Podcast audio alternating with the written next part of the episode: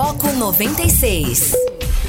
6 horas e 7 minutos, está começando mais um Foco 96 aqui para você em Anápolis e região.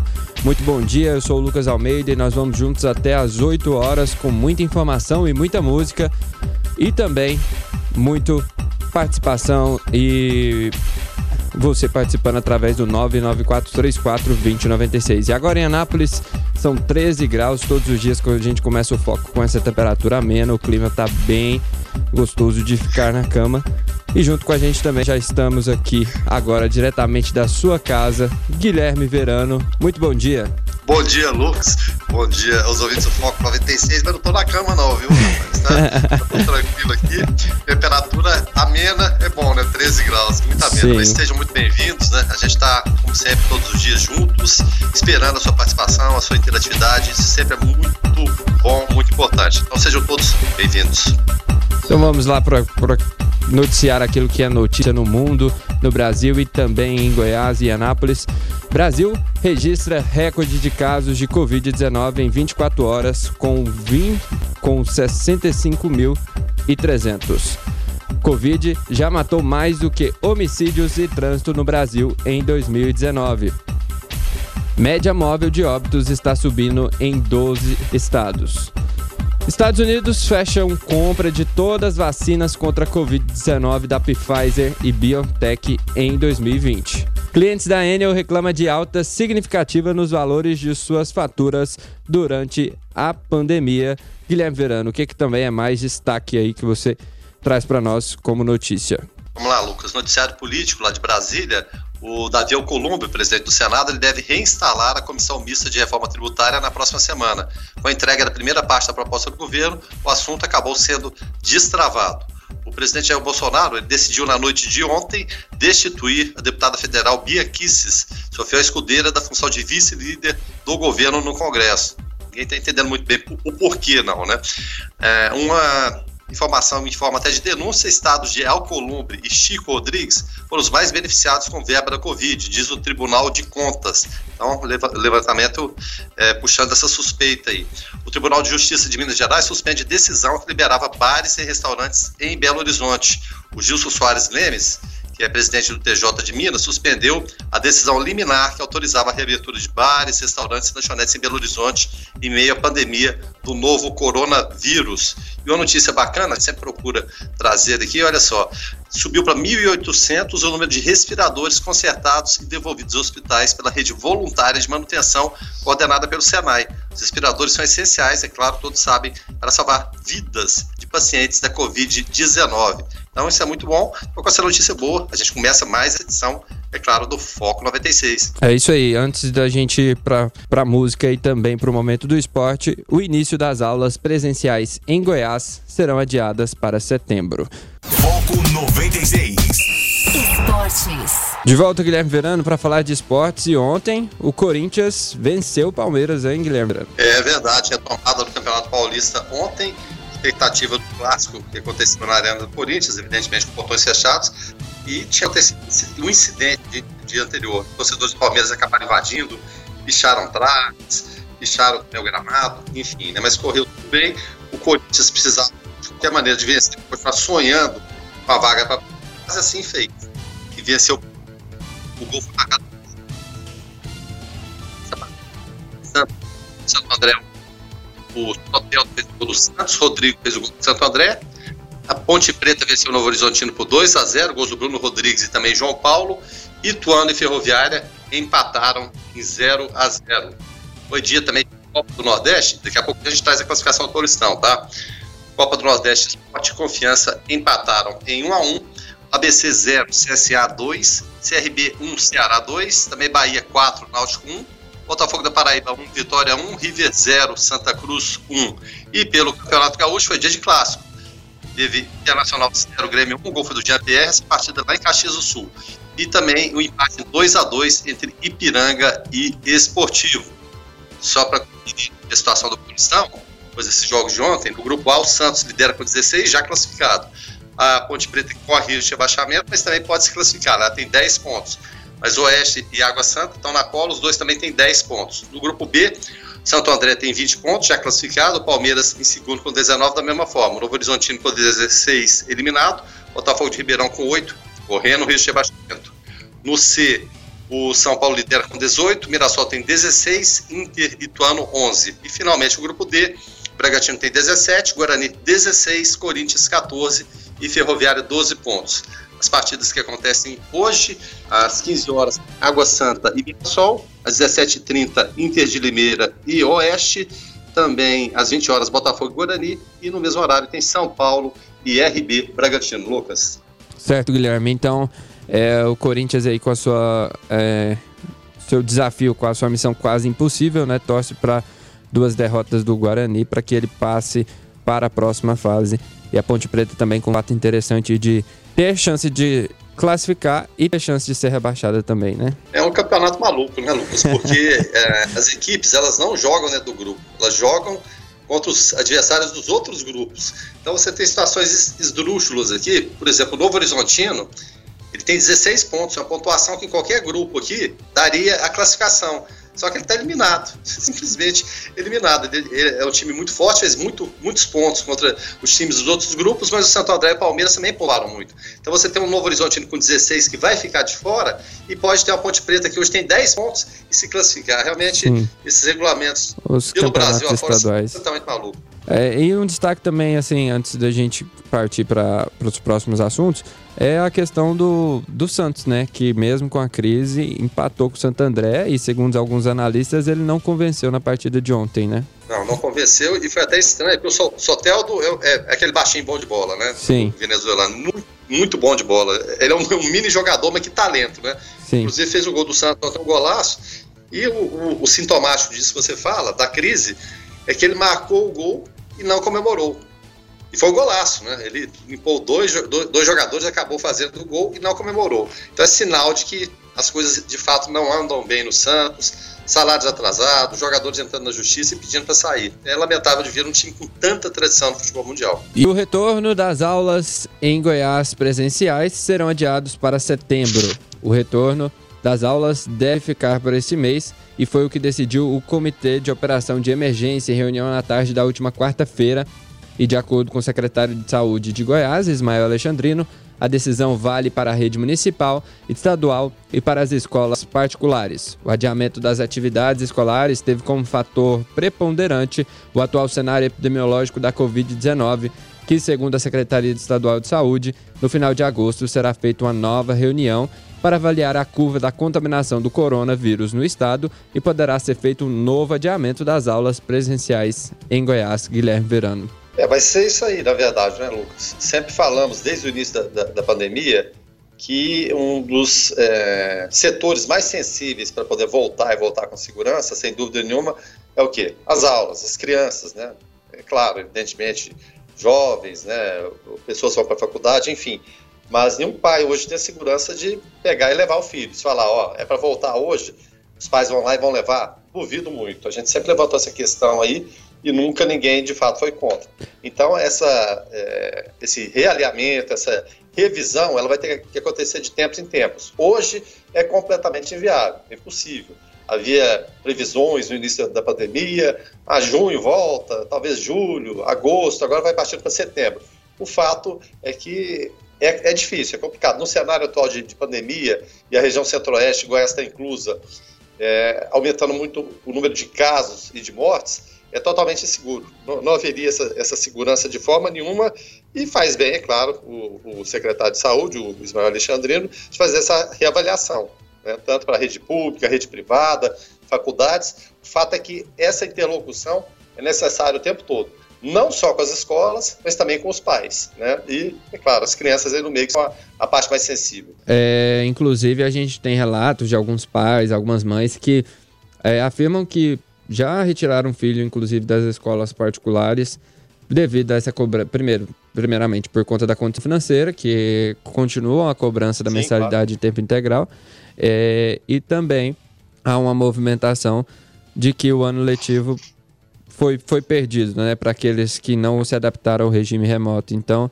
é uma dificuldade muito grande, como você disse, a segurança é, deve vir em primeiro lugar em uma sala de aula que em Goiás ou em qualquer lugar do Brasil, a gente sabe que não demonstra é, segurança, uma vez que tem, tem, temos alunos que ficam menos de dois metros de distância um do outro, né, Guilherme Verano? É, não tem. Determinadas é, salas, determinados colégios não tem a mínima condição, a verdade é essa. É um amontoado de alunos. Não vai haver revezamento, de que forma isso vai funcionar. E essa questão que você falou também do, do ensino remoto, é, essa pandemia jogou abaixo aquela percepção que todo mundo tinha que o mundo todo está conectado, todas as pessoas, todos os jovens, e a gente sabe que a verdade não é essa. É quando se propôs é, essas aulas remotas, chegou-se à conclusão, né, e, e, para espanto de muitos, mas não deveria ser assim, que não é todo mundo que está conectado. Às vezes tem o aparelho, mas não tem a conexão. Às vezes não tem nem a conexão, nem o aparelho. Então prejudica muito, vai prejudicar Enem, vai prejudicar a competitividade. Então o Brasil, na verdade, ele não é todo tecnológico ainda não, infelizmente. É, o ouvinte participa aqui através do 994342096, Guilherme Verano, e o João Eduardo, no começo da semana, mandou pra gente a foto de um poste em que a lâmpada estava queimada. Hoje ele manda mensagem Sim. agradecendo, dizendo o seguinte: passando para agradecer a ajuda com a lâmpada queimada. O pessoal da prefeitura arrumou ontem. É a gente mostrando Olha, mais uma vez é, o nosso serviço e a nossa é, capacidade de intervenção ainda no, nos meios em que a população nos pede, né, Guilherme Verano? É verdade. Foi essa aí que teve a, a, a participação e intervenção do tio Léo ou não? Sim. Em relação ao isso, poste, a numeração? Isso mesmo. Aquele poste do ah, centro ah, aqui é que estava faltando a numeração do endereço e a gente conseguiu, é, através da foto, encaminhar para a secretaria e eles foram lá e recuperaram, é, colocaram a lâmpada nova lá. É, que coisa boa. Então, sempre ter esse procedimento, né? Que a numeração é, é importante, né? Sim. Liga lá para para ouvidoria, já com, com, o número do poste, que facilita todo, todo o processo. Você está com a luz queimada aí, manda para a gente, vamos tentar resolver. É, tá? a luz a queimada, é exatamente essa. A conta de energia mais cara, a água mais... Qualquer problema que você tiver, manda para a gente aqui, que é aquilo que a gente conseguir, a gente resolve, né, Guilherme Verano? É, pelo menos a, a, gente encaminha a demanda, né? Sim. É, e isso é importante, Lucas. Pelo menos o, nos ouvem, né? A gente tem esses canais, é claro, direto de, de, de comunicação, Pode demorar um pouquinho, mas geralmente sempre resolve, graças a Deus. Quem está chegando por aqui agora é o Jonathan Cavalcante com Igreja em Ação. Bom dia, Jonathan. Olá, Lucas Almeida. Bom dia para você, ao Guilherme Verano, ao Carlos e a todos os ouvintes que nos acompanham aqui no Foco 96. Paz e bem a todos. A comissão organizadora da campanha da Fraternidade Ecumênica 2021 divulgou o hino escolhido por meio de concurso. Composição do Frei Thales Amon, com a música de Adenor Leonardo Terra, o hino é marcado pelo convite Venham Todos, em cada estrofe. A campanha da Fraternidade Ecumênica 2021 tem como tema Fraternidade e Diálogo, Compromisso de Amor. E o lema Cristo é a nossa paz, do que era dividido, fez uma unidade o secretário executivo de campanhas da CNBB e membro da comissão organizadora articulada pelo Conselho Nacional de Igrejas Cristãs, o padre Patrick Samuel Batista, chama a atenção para o convite contido na música que você acompanha no fundo dessa reportagem. Venham, em nome de Cristo, que a nossa paz sejamos fraternos, humildes e solidários homens e mulheres capazes de viver o diálogo como compromisso de quem ama testemunhando a unidade desejada por Cristo. O autor da letra, o Frei Thales Amon, foi motivado pelo tema sobre a unidade dos cristãos, sobre a superação de qualquer divisão e polarização presentes nas igrejas e também na sociedade, e decidiu iniciar as estofes com um invitatório: Venham todos. Adenor Leonardo, que compôs a música em parceria com Frei Thales, espera que o hino possa colaborar com o crescimento do movimento ecumênico e, assim, impulsionar o diálogo e o amor como atitudes concretas de conversão para o tempo da quaresma. Essas, então, são as informações do hino da campanha da Fraternidade Ecumênica 2021, que tem como tema Fraternidade e Diálogo, Compromisso de Amor, e o lema Cristo é a nossa paz, do que era dividido, fez uma unidade. Jonathan Cavalcante para o Igreja em Ação. De volta com Foco 96 e Guilherme Verano e ouvintes, consumidores goianos se queixam de altas nos valores de suas faturas de energia elétrica depois da pandemia do coronavírus, quando a Enel Distribuição passou a adotar outras formas de medição do consumo, como a média dos últimos 12 meses e a autoleitura. Usuários alegam que passaram a receber contas com valores bem mais altos, mesmo sem terem alterado seus padrões de consumo e que não conseguem apoio dos órgãos de defesa do consumidor para contestarem os valores. Guilherme Verano. É, Lucas, realmente complicado, porque é, essa reclamação, quando você pesquisa em relação à Enel, você vê a reclamação aqui, ó, não só em Goiás, eu estava fazendo uma pesquisa rápida aqui, aí ah, você vê a mesma situação, por exemplo, por exemplo, no Ceará, na cidade do, do Crato, né? reclamam da cobrança que receberam, né, da, da, da fatura. Taboão da Serra também, Pernambuco, da mesma forma. Ou seja, não é exclusividade nossa. Então tem alguma coisa errada nesse, nesse meio aí, porque não, não é possível. De repente você tem aquele consumo, entendemos também que as pessoas ficando em casa, esse consumo evidentemente pode aumentar, muito embora as pessoas falem que não, mantém a rotina, mas alguma coisa aumenta, mas não a ponto de, de contas dobrarem, né, triplicarem de preço. Então, é, é, é, necessária essa interlocução dos órgãos de defesa do, do, do consumidor, né, o consumidor de fato reclamar, contestar. É, a partir do dia 31 de julho, agora, é, essas cobranças serão retomadas, a exceção é, será para os clientes de, de, de baixo consumo, vai, vai, ser estendida a não, não, não cobrança e pelo menos um não corte por enquanto. Mas agora as pessoas, que, é claro, já tinha aquela média e puderam ter essa opção de não pagar e de fato não pagaram, tem que ficar atentos também, porque várias contas vão se acumular aí ao, ao, mesmo tempo. E você pagar uma, às vezes é complicado. Você pagar duas, três, quatro durante a pandemia que foram suspensas, e devido à crise econômica as pessoas optam por não pagar, realmente tem que ficar atento. Mas essa interlocução é importante. A Enel precisa explicar, virar público, né, com toda a clareza do mundo e falar o que está acontecendo. Sim, é, a gente inclusive vai entrar em contato com eles para que eles nos disponibilizem alguma informação de saber o porquê que as contas estão desse valor. Como, por exemplo, aqui alguns exemplos. A microempresária Sônia Maria Alves diz que a sua conta, que era R$ 142,75, subiu para R$ 241,61. Uma costureira aqui... 100 reais a mais. Né? 100 reais a mais. Olha só, essa aqui que é mais interessante, Guilherme.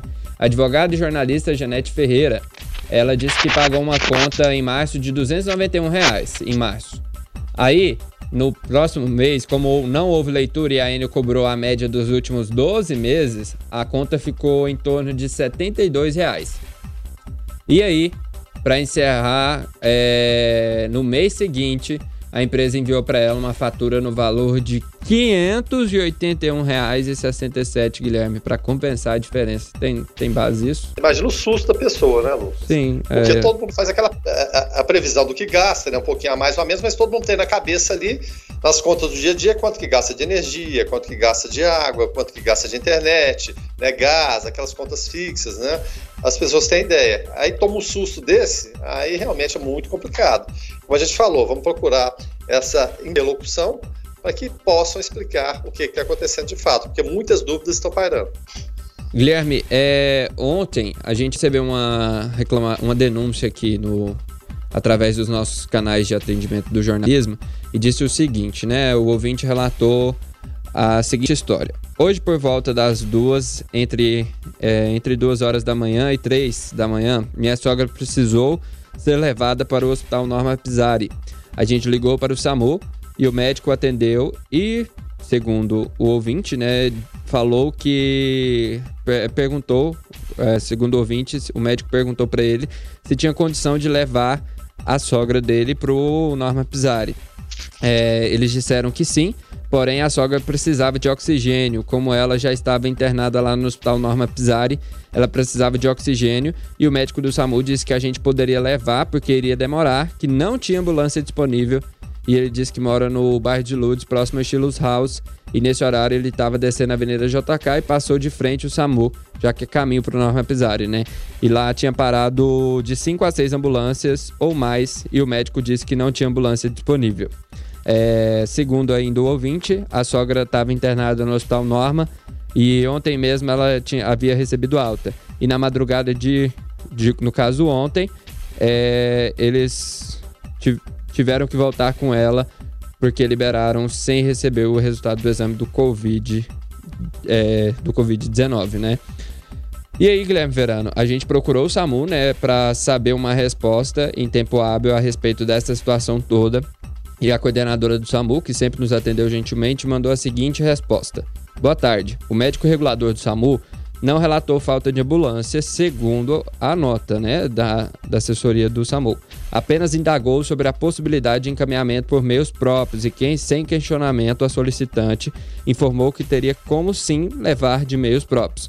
Isso foi o que afirmou a assessoria e também disse o seguinte: conforme verificado no sistema de gravação, todas as solicitações são gravadas.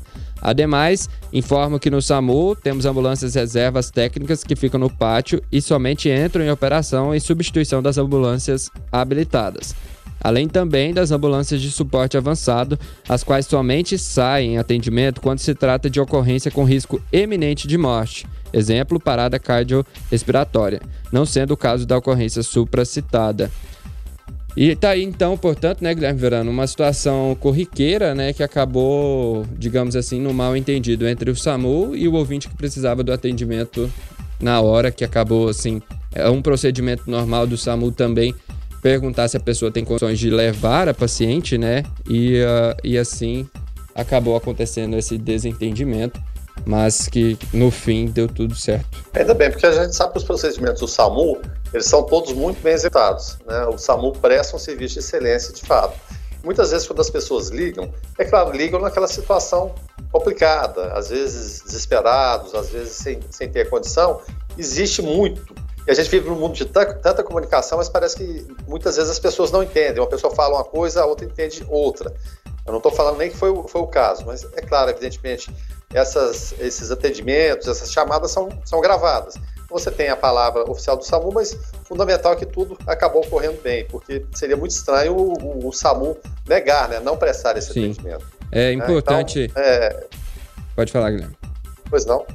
Não, fale, pode falar. Ah, não, eu, eu, digo que é importante a gente trazer esse assunto para o APA, principalmente o ouvinte, na hora que for ligar para o SAMU, que procure primeiro aquela pessoa que esteja mais calma, que consiga passar as informações, Isso. né? Porque é um momento, óbvio, se você está precisando do SAMU, é um momento em que muita coisa está acontecendo, mas que você precisa manter a calma para que todas as informações sejam passadas com clareza e, claro, também que ajude o serviço do próprio SAMU, né, Guilherme? Sem dúvida nenhuma. E uma coisa que acontece muito no, no, no SAMU é de péssimo gosto. É, é, o chamado trote, né? Sim. As pessoas que ligam, falam de coisas que não estão não acontecendo, ocupam, de repente, uma equipe poderia estar salvando vidas, e tem pessoas né, que agem de forma criminosa. Isso é crime, né, é. fazer esse tipo de chamada. Então, é, tem que minimizar, a gente tem que mudar a ideia. Isso era muito comum no século passado, nos anos 80, o trote telefônico, muitas crianças brincavam disso, né? Era aquela coisa até meio inocente. Hoje não. Hoje você pode é, deixar de salvar uma pessoa por conta de um trote ou uma ambulância que se, se deslocar para algum lugar, né, levando uma equipe, e de repente essa ocorrência de fato nem existe. Então, o SAMU presta realmente um serviço de excelência e a parceria da população a gente agradece, é claro, a, de, a, a forma né, que entraram em contato para esclarecer isso aí. Mas é claro, qualquer reclamação que tenha, mesmo o SAMU, porque ninguém tem um serviço perfeito, né, evidentemente. Mas você pode falar, melhorar alguma coisa, o SAMU também tem ouvidoria para levar o dia a dia, que é um dia a dia, de fato, muito cansativo. Né? É, são pessoas que estão ali na correria o tempo todo, tentando salvar a gente, não é nada fácil, não. É um pessoal que você pode contar com eles é um serviço que funciona e funciona bem em Anápolis. Certo. Deixa eu só registrar a audiência aqui de um ouvinte mais que especial pra gente, né? Ontem, inclusive, ele veio aqui na rádio é, e disse que teria que ouvir o foco, porque agora eu estaria na apresentação. É o Frei Ronildo, né? Um abraço pro Frei Ronildo. Ou ele mandou um bom dia aqui mais especial para mim e pro Guilherme Verano. É uma audiência mais que qualificada, né, Guilherme Verano? A responsabilidade aumenta, sem sombra de dúvidas. Coisa boa, né, Frei Ronildo, né? Que figura Sim. fantástica, né? É. é. Isso é bom demais. Os franciscanos escutam a gente todo dia, viu, Lu? Com certeza. Eu, Todos eu os sei. dias. Todos os dias nos, nos, escutam, né? Então, acordam cedinho e, e, ligam. Tá faltando aquelas mensagens, né? O Ronildo né, falou agora, mas se tiver mensagem, pode mandar. Pode mandar que a gente leva pro ar. Tá exatamente. Bom? Luiz Fernando do Parque Brasília manda o seguinte: é, a Enel devia cobrar essa provável diferença numa fatura separada com a possibilidade de parcelamento. É uma estratégia, né, é Guilherme Verano? Principalmente pelo momento em que a gente vive, né? Porque, como você mesmo disse, né? Se a gente se programa para um mês e aquilo vem a mais além, principalmente nesse momento de pandemia em que as coisas não estão fáceis financeiramente para ninguém, É, acho que é uma, uma ótima sugestão, né? Sem dúvida nenhuma. É, é uma sugestão. Agora, o fundamental é não deixar acumular. Procure, vá lá, tente uma negociação, faça um parcelamento, eu posso pagar dessa forma. E como eu disse, né, muita gente ficou sem pagar vários meses. E a partir do dia 31, aquela caminhonete chega na porta para cortar, né? Então, se antecipe o problema e tente uma interlocução aí para fazer o parcelamento do, do que ficou para trás e de repente as pessoas não deram conta de pagar. De volta o Foco 96 aqui, muito bom dia para você que está chegando por aqui agora. Agora a gente está começando a segunda hora do Foco, hoje em Anápolis, 23 de julho, é uma quinta-feira. E quem está chegando por aqui é o Carlos Roberto de Souza com direto ao assunto. Direto ao assunto. A opinião de Carlos Roberto de Souza no Foco 96. Olha, apesar de, de, de, ter sido muito comentado, mas hoje eu não posso deixar de falar sobre o desembargador Eduardo Siqueira, é, que na cidade de Santos, ele passeando, fazendo a sua caminhada matinal, foi, segundo ele, incomodado por um guarda municipal, o qual ele humilhou, chamou de analfabeto, telefonou para o secretário, quis usar de influência com o famoso você sabe com quem está falando, né? Coisa que a gente já cansou de ouvir de muitas autoridades. Isso é um absurdo, isso tem que acabar e parece que vai ter problemas o senhor desembargador Eduardo Siqueira, porque o Conselho Nacional de Justiça encontrou aí, parece que indícios de crime.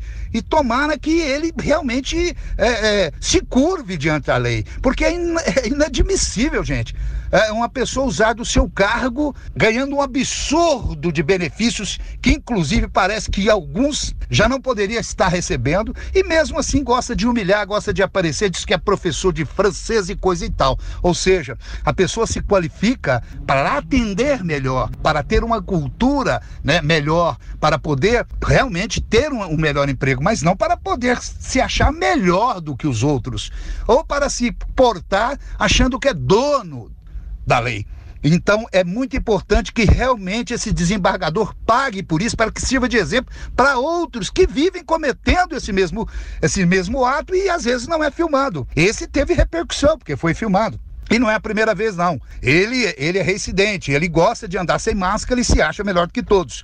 Eu espero, gente, que isso possa acontecer né, dele ser realmente julgado aí, ou, ou, que ele pague alguma pena, ou que ele se retrate publicamente. Não adianta também agora o secretário que atendeu o telefoninha dele e agora vinha aí é, dando medalhinha para o cidadão que foi humilhado, não, porque ele fez isso também, eu acredito que é devido à repercussão. Senão não teria dado aos guardas municipais o, a, essas medalhas, não. Eu, pelo menos, acredito. O Brasil tem muito disso. Mas é importante que esse senhor Eduardo Siqueira respeite o cidadão brasileiro e vai agora, vá ao ar e peça desculpa publicamente a esse cidadão, antes de um guarda municipal, um cidadão, porque ele não é melhor do que ninguém. Nós não podemos aceitar, isso é inadmissível horroroso. Mas infelizmente alguns se acham melhores. Espero que se, se condene esse cidadão, que ele cumpra aí, que seja da sexta, que seja do, de forma que for.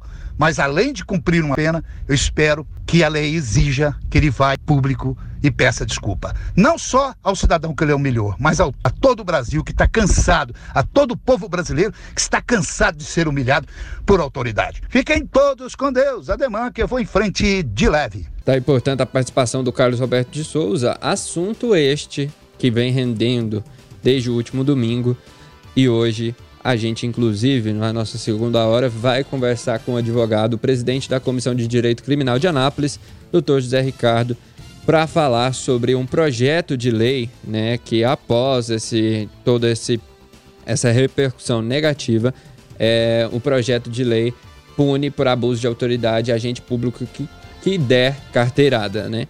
A lei ainda gera muitos trâmites, é, desde 2015 ela está no, é, está no Congresso, ela foi protocolada pelo senador Romário do Podemos, na, na época. Outro projeto de lei também foi criado agora por conta dessa repercussão e vai para o Congresso para punir quem utilizasse desse recurso da carteirada, recurso este que infelizmente acontece muito ainda no país e tem muita repercussão quando é filmado, quando é noticiado mas também a gente sabe que alguns casos nem chegam a ser noticiados e também são lamentáveis a pessoa utilizar do seu poder para é, usar recursos, né? Inclusive esse desembargador foi fotografado agora utilizando máscara, né? É de muita repercussão, né, Guilherme Verano, no caso que eu acabei de noticiar aqui. Mas antes da gente voltar a esse assunto do desembargador, que a gente já tem falado durante a semana inteira, o ouvinte participa aqui, o Jardel Padeiro, e manda o seguinte: Bom dia, Guilherme, bom dia, Lucas. Aqui é o Jardel Padeiro. Pede para o Guilherme falar a respeito do cometa New Ice, que já está visível hoje aqui para o estado de Goiás e dia 25 já estará visível para todo o Brasil. Guilherme Verano, assuntos galácticos é com você. Traga a informação. Comigo, né? Joga essa bomba para mim, né, Jardel? Eu, eu, vou lembrar de outro cometa, esse o mais famoso de todos os tempos e que criou uma grande expectativa, né? o cometa Halley, porque ele tinha aparecido a última vez em 1910, aí reapareceria em 1986, 76 anos depois. Então criou aquela expectativa no mundo, né? O cometa Halley vai ser aquele show, né? Mas, rapaz, o tal do Harley, ele até que deu as caras, só que o tempo estava tão nublado e tão terrível que acabou que ninguém viu esse tal do cometa Halley. Aí a oportunidade é o quê? Daqui a 76 anos. A última vez foi em 86, é só fazer as contas. Agora tem um tal do New Eyes aí que pode ser visível para a gente aqui no Brasil. Na, na nossa região centro-oeste, nem tanto, né? E, é, seria mais é, na, na, pontinha, né, na pontinha de baixo do nosso estado, do sul para baixo, será visível. Mas cria essa, essa grande expectativa, né, esses viajantes intergalácticos, né, os cometas vão para lá e vão para cá. E 86 foi um ano especial, porque envolvia futebol, político, cometa. Era o ano dos três Cs. Era o ano da Copa, Copa de 86, Copa do México, do cometa Halley e também da Constituinte. A Constituinte seria estabelecida no Brasil. Aí desses três aí, o Brasil perdeu a Copa de 86 para o México, né? Acabou sendo eliminado pela França. Ninguém viu o cometa Halley. E a Constituinte ela acabou né, começando em 86 com Ulisses Guimarães, em 88 ela foi promulgada. Mas foi um ano interessante da, da nossa vida, né? Só não tem como São ser pior do que 2020, né, ai, ai. Mas enfim, é, o, o ideal, caso você queira ver esse cometa, né, é ir olhar à direita do ponto onde o sol se põe, entre o final da tarde e o início da noite. Ele deverá aparecer perto da linha do horizonte. É, na quarta-feira, né, que no caso ontem ele estava é, tá disponível para ser visto desde a quarta-feira, entre Mato Grosso do Sul, Minas Gerais e o Espírito Santo. Na quinta-feira, no caso hoje, entre Rio de Janeiro, São Paulo e o Paraná. E na sexta, em Santa Catarina e Rio Grande do Sul, o cometa está passando por aqui pelo Brasil. Guilherme é, Verano só lá para baixo. Aqui eu acho que a gente vai ter notícia não, viu, Lu? Sim, é, Jardel, infelizmente. Pela foto Guilherme, o seu áudio cortou, né? Para quem, quem sabe agora, a gente está conversando com o Guilherme Verano hoje através do Skype, né? Cumprindo as medidas de isolamento social. Assim que for possível, ele retorna. Enquanto isso, a gente vai registrando a participação do ouvinte aqui, o Isaac Mota, lá da Vila Jaiara, tá aqui com a gente. Fala aí, Isaac dia ouvintes da 96 FM é muito complexo. Por exemplo, eu gasto em média 100 reais, 100 a 180 reais de água. Quando gasto muito, igual está acontecendo agora, 180. Já tem três anos que meu pico de água mantém isso, de 100 a 180. De repente ele deu 500. Fui reclamar, fala que é consumo. Há, há um ano atrás aconteceu isso com minha energia. Minha energia, ela todo mês ela vem de 300 a 400 reais. De repente ela vem 700, vai reclamar é o que? É consumo.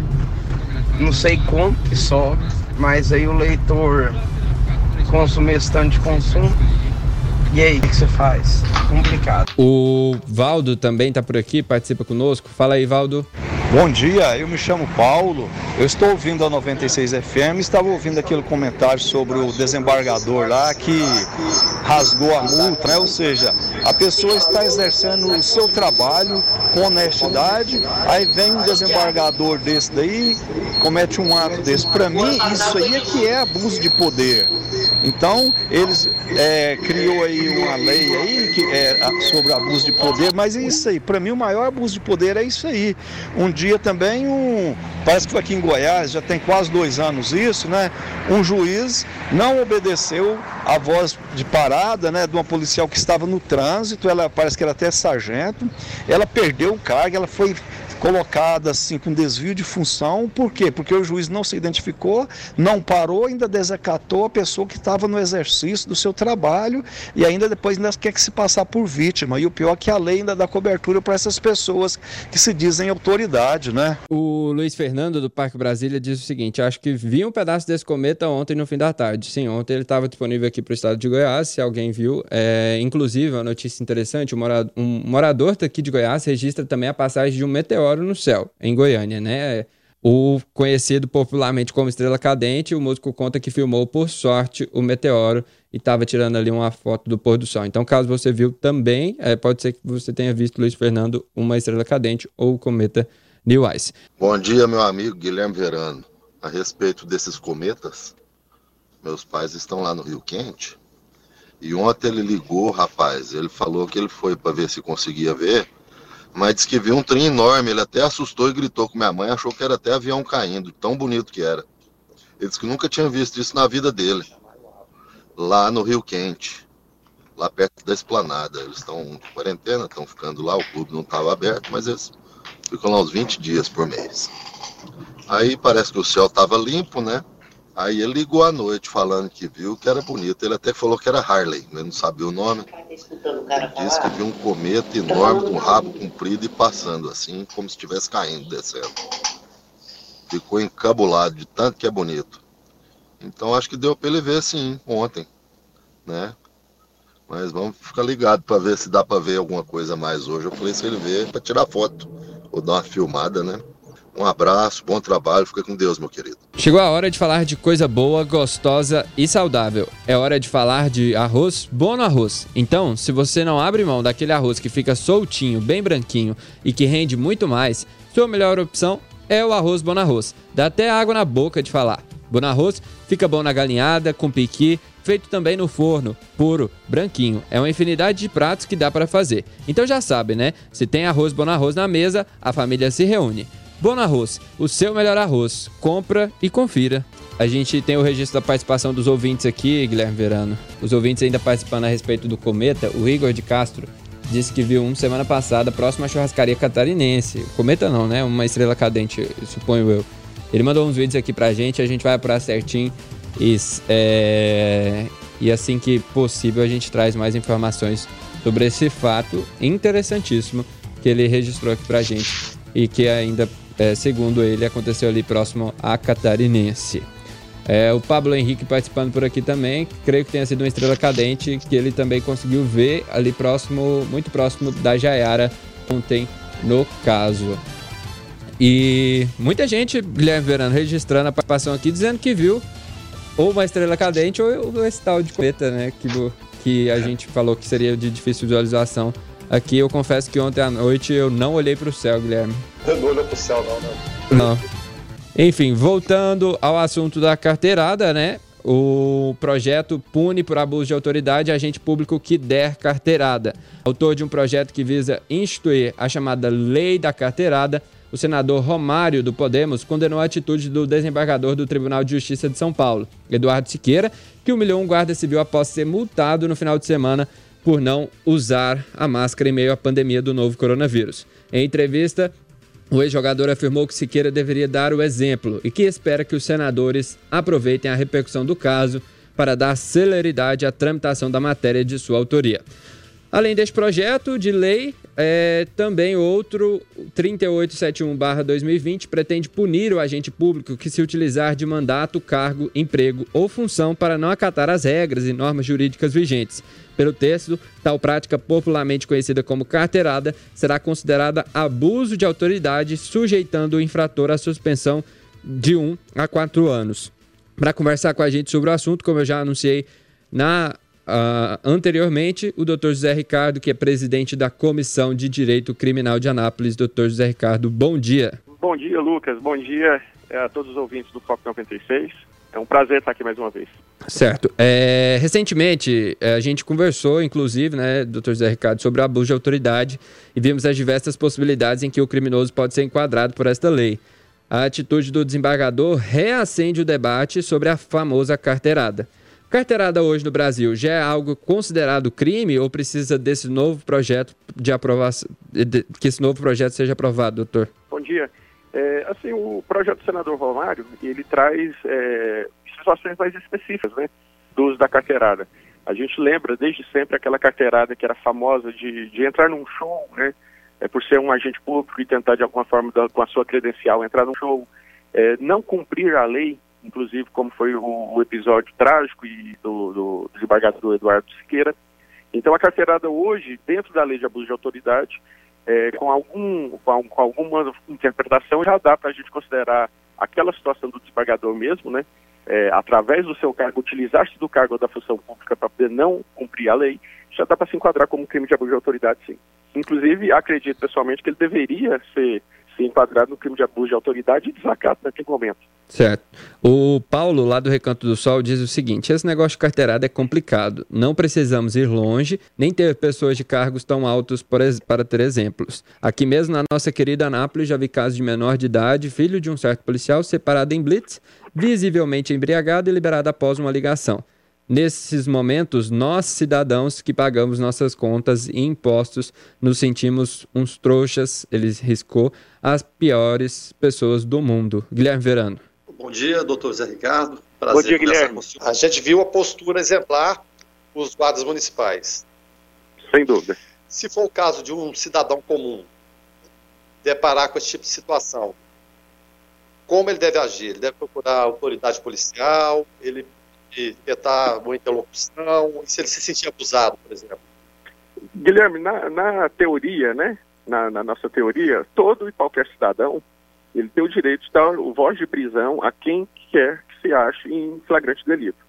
Claro que a nossa prática, não é, é muitas vezes você vê, por exemplo, um policial é, é, que tem um porte de arma, está armado o dia inteiro, cometendo crime de abuso de autoridade, dificilmente cidadão comum ele vai dar voz de prisão a esse policial, esse desembargador ou qualquer autoridade pública.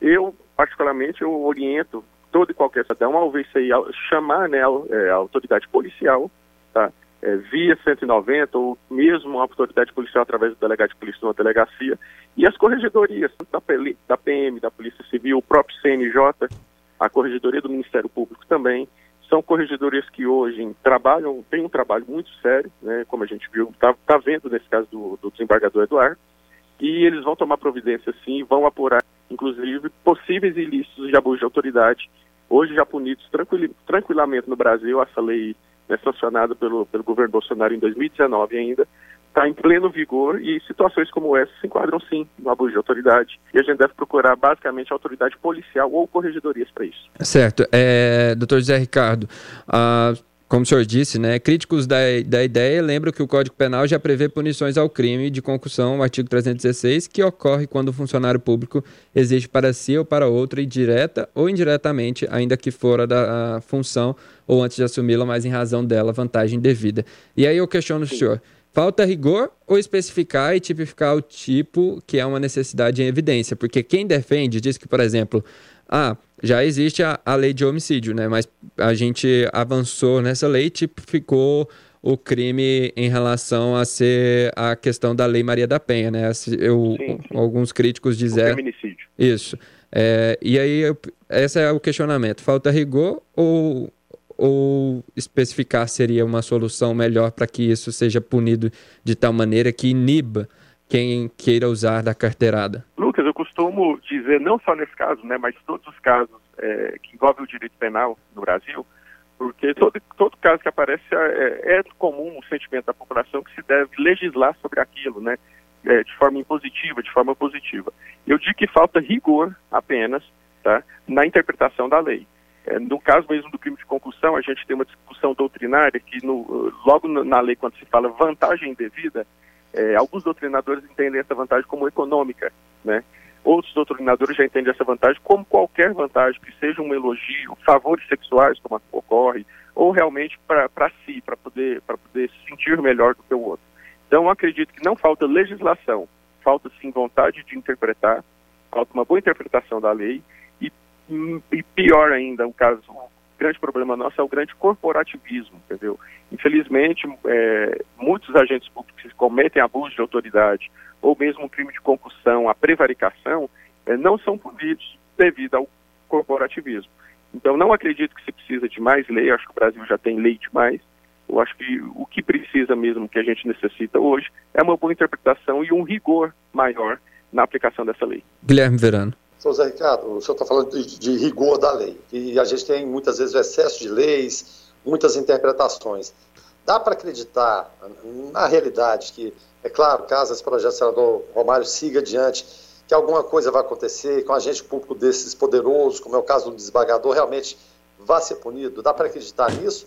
Ou vai entrar naquela cota que existe no Brasil das leis que pegam e leis que não pegam, infelizmente? Bom, Guilherme, sinceramente eu acredito que sem, sem acabar com o corporativismo e sem o rigor técnico na análise da, dos fatos né, tidos como criminosos, é, a figura como de um desembargador realmente não será punido por casos pequenos como esse.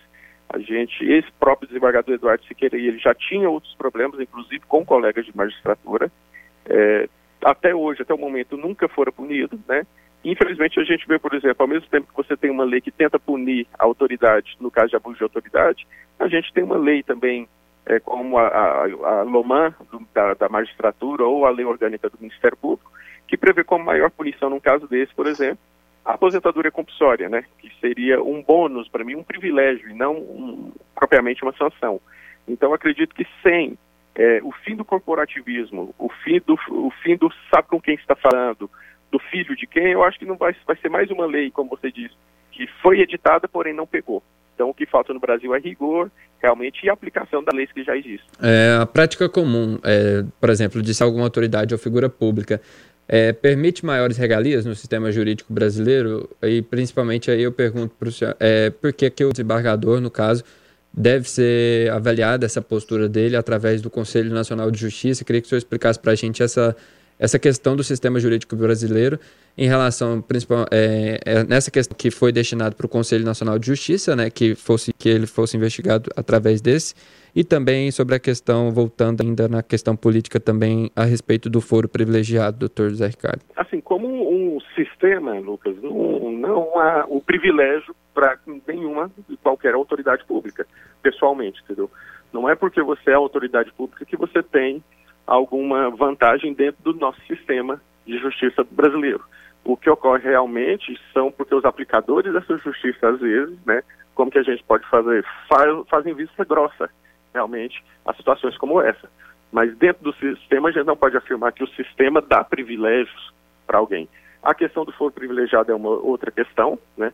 Que é, o foro privilegiado ele protege, na verdade, o cargo. Ele é feito, para, é, na verdade, o que a gente chama de foro privilegiado, né? O foro por prerrogativa de função. Na verdade, ele protege o cargo e não a pessoa propriamente dita.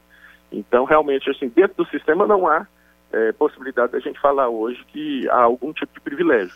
Realmente, dentro da aplicação das leis, dentro do corporativismo, existe esse privilégio realmente, né? A gente eu vi até um meme esses dias que conta, né? O ministro do Supremo comete crime é julgado pelo Senado, o senador comete crime é julgado pelo ministro do Supremo. Ou seja, existe hum. esse corporativismo, né? Existe esse toma lá da cá. Mas pensando em sistema, não, não há vantagem nenhum, privilégio nenhum dentro do sistema. É, claro, excluindo essa questão do foro privilegiado, que eu volto a repetir, não é uma questão pessoal, e sim em relação ao cargo. Guilherme? Doutor Zé Ricardo, a gente sabe o, o, peso e a importância da OAB na história do Brasil em relação a combater as injustiças, a proteger o cidadão. Eu queria que o senhor falasse um pouquinho da, da, da importância da, da, da, OAB, qual a visão da, da entidade num caso como esse do desembargador. Bom, assim, não, não falo hoje pela entidade total, né, mas assim, pelo menos dentro da nossa, sub, da nossa subseção aqui, aquele tipo de atitude é intolerável, né? É, na rua, ainda mais naquela situação ali, a autoridade principal é o, foi o guarda municipal, é o policial militar que está ali trabalhando, né? O desembargador ele é autoridade dentro do seu tribunal vestindo a toga, como diz o, o nosso ministro Marco Aurélio. Então a opção da OAB nesse tipo de caso é intolerável. Realmente a gente não transige com esse tipo de situação, tá? É, tem que ser respeitada a autoridade e as leis, ainda mais nesse momento que a gente passa de, de medidas sanitárias drásticas, né? A gente vê uma pessoa como um desembargador numa praia sem nenhum tipo de, de proteção e ainda rasgando e humilhando um, um outro funcionário público, um outro servidor público que está ali fazendo seu trabalho, a OAB não compactua com isso. É, inclusive saiu uma matéria de, de, um, de uma possível comissão em Santo André, né, que havia declarado apoio ao desembargador, Esse advogado foi, inclusive, destituído do seu cargo e não há apoio nenhum, nem de um conselho seccional e acredito também que muito menos do Conselho Federal esse tipo de atitude. Então, é, doutor José Ricardo, muito obrigado por, esse, por esses esclarecimentos aqui, né? E mais assuntos, creio eu, que vão surgir e que a gente tem outra oportunidade para conversar é, futuramente sobre esses assuntos da área do direito criminal. Obrigado e a, até mais. Eu que agradeço, Lucas, Guilherme Verano. É, estou à disposição sempre, tá? Abraço aos ouvintes. Um, um forte abraço, um bom final de semana para todos. Caminhando para o final do Foco 96 já, Guilherme Verano e a Assembleia Legislativa de Goiás aprovou na última quarta-feira a mini reforma administrativa no âmbito do governo estadual. Entre as principais mudanças que o texto propõe está a criação da Secretaria da Retomada, que, segundo consta na justificativa do projeto, visa promover ações para a retomada das atividades na indústria, comércio e serviços gravemente afetadas com as medidas preventivas para o controle da pandemia, Guilherme. É, isso é muito importante, Lucas, porque evidentemente vivemos né, no mundo todo um momento grave, mas é claro, a gente tem que preparar as perspectivas da volta. Então você tem que ter planejamento em relação a isso, de que forma vai ser retomado. E você tendo essas ações preventivas ou esses estudos relativos a de que forma poderemos voltar, de que forma incentivaremos a economia, de que forma é, poderemos ajudar o empresário, porque existem muitas promessas de crédito.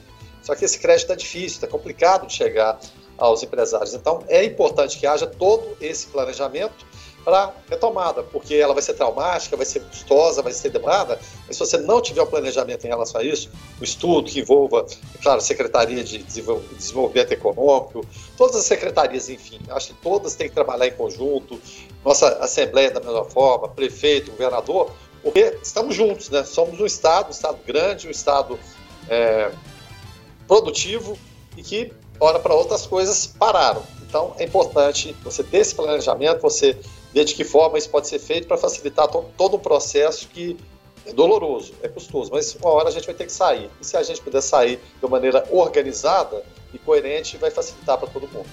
Guilherme Verano, então, dito isso, muito obrigado pela sua participação, ainda que aí da sua casa, cumprindo as normas de distanciamento social.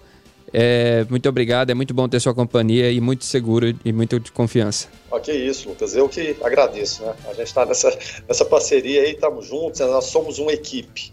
Isso aqui é fundamental, trabalho em equipe, ninguém faz nada sozinho. Com né? certeza. Né? Seja, seja, seja, entre nós, né, que trabalhamos no dia a dia, estamos aí no, no, no, microfone, você também que é da produção, isso é muito importante, né? Um dá a mão para o outro, isso é muito bacana. Posso deixar um abraço aqui? Com certeza. Vamos lá, é pro Vandré. O Vandré ele mandou, falando até do cometa ainda, né? Falando que os pais dele que moram no sul viram e acharam maravilhoso. Abraço pro, pro Vandré e para todo mundo que tá tentando observar o cometa. Sim, tá a gente certo? inclusive rodou o áudio dele.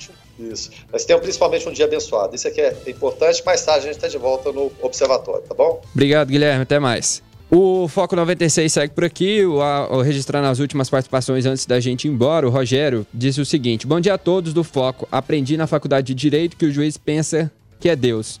O desembargador tem certeza. Rogério Ângelo, lá Resende de Andrade, do bairro de Lourdes. Também tem um áudio aqui participando com a gente. Fala aí. Bom dia, Rádio 96. Manda o Johnny e o Alexandre aí trabalhar, pelo amor de Deus, que eles não querem trabalhar mais não, só querem ficar conversando. E manda um abraço aqui pro supermercado Boa Compra aqui na Alexandrina para nós. Bom dia para vocês. Vai trabalhar, Johnny e Alexandre. Obrigado pela audiência aí de vocês. E também um abraço mais que especial para o Marcos e a Vera Lúcia lá do Jardim Aco Verde, que também está nos acompanhando e registrou a participação. Muito obrigado a todos que participaram. O Foco 96 fica por aqui. Uh, tem a apresentação dos trabalhos técnicos minha, né, Lucas Almeida. Os comentários é do Guilherme Verano. A produção também é do Lucas Almeida. A coordenação artística do Francisco Alves Pereira. A gerência comercial do Carlos Roberto Alves de Souza. Direção executiva do Victor Almeida França Lopes. 96 FM, 45 anos, a FM oficial de Goiás.